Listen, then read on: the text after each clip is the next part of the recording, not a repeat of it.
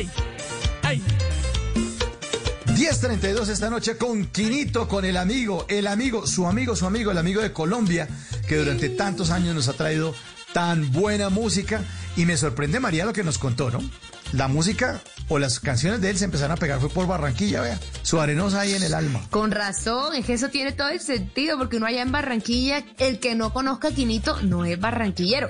Pero Quinito se popularizó allá en Barranquilla, como decíamos, con esta canción Cachamba en el 95. Pero antes de esto, el recorrido no fue cualquiera, un hombre con experiencia, con, con muchos trabajos grupales, orquesta Cocobán, ¿no? En los 80, y rock banda también, rockabanda, y en el 92 Ricarena se fundó, nada más y nada menos. Quinito, Ricarena, ¿qué significa para ti en tu carrera? Porque si hay una orquesta que suena, es Ricarena. Bueno, Ricarena fue como, tú sabes que el merengue de Quinito en Cocobán y en Rocabanda es bien, bien popular, merengue popular. Y sin embargo, yo quise hacer una línea de muchachos jóvenes con amor y desamor, pero con sabor, con una línea de amor y desamor, pero con sabor. Entonces busqué a Henry, busqué a Chiro, busqué a Wario Ney, busqué a Wester, hice el grupo Ricarena y arranqué con canciones como Te voy a hacer falta, te voy a hacer, falta, te voy a hacer falta, quiero una copa de ron, quiero una copa de licor y quiero una copa de aguardiente que me rompe el corazón. Y el tema y patica aquí, y patica allá y pam, pam, pam. Le fue haciendo canciones de amor bien comerciales y, oye, esto fue una locura en Puerto Rico, en Estados Unidos. Ricarena se pegó aquí en Santo Domingo una locura y cuando llegó a Colombia, Colombia me quitó a Ricarena. Ellos prácticamente viven más en Colombia que aquí. O sea, es un grupo colombiano prácticamente. Ah, así es. Así totalmente, es, Ricarena es colombiano. Colombiano, sí, sí. que hacer.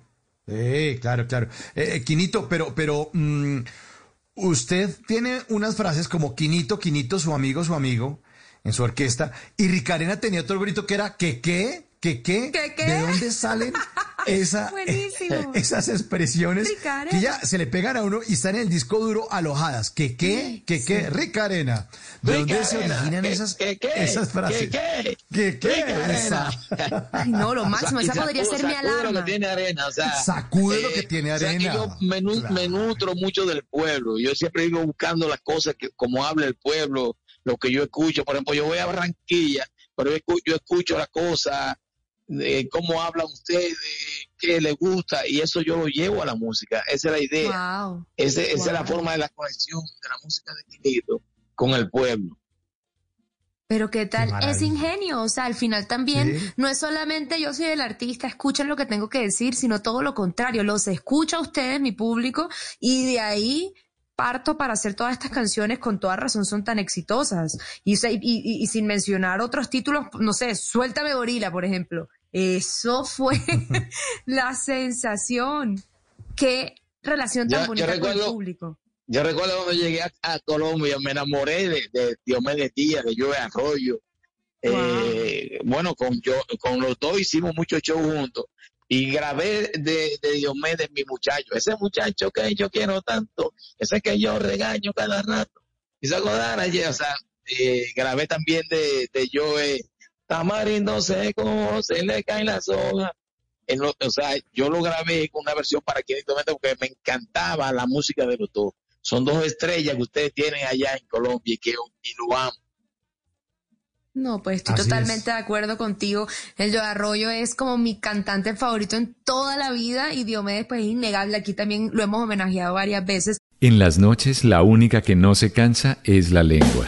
Por eso, de lunes a jueves a las 10 de la noche empieza Bla Bla Blue con invitados de lujo. Yo soy Lorna Cepeda. Yo soy Diego Verdaguer. Les habla Consuelo Les habla el chef Jorge Raúl. Hola, soy Carolina Cuervo. Soy la reina de la música popular. Yo soy Adriana Lucía. Yo soy Tato Devia. Blue, vamos a estar entonces el pote y el. Con buena música, con historias que merecen ser contadas, con expertos en esos temas que desde nuestra casa tanto nos inquietan y con las llamadas de los oyentes que quieran hacer parte de este espacio de conversaciones para gente despierta. Bla Bla Blue, de 10 de la noche a 1 de la mañana. Bla Bla Blue, con María Macausla, Simón Hernández y Mauricio Quintero. Bla Bla Blue, porque ahora te escuchamos en la radio.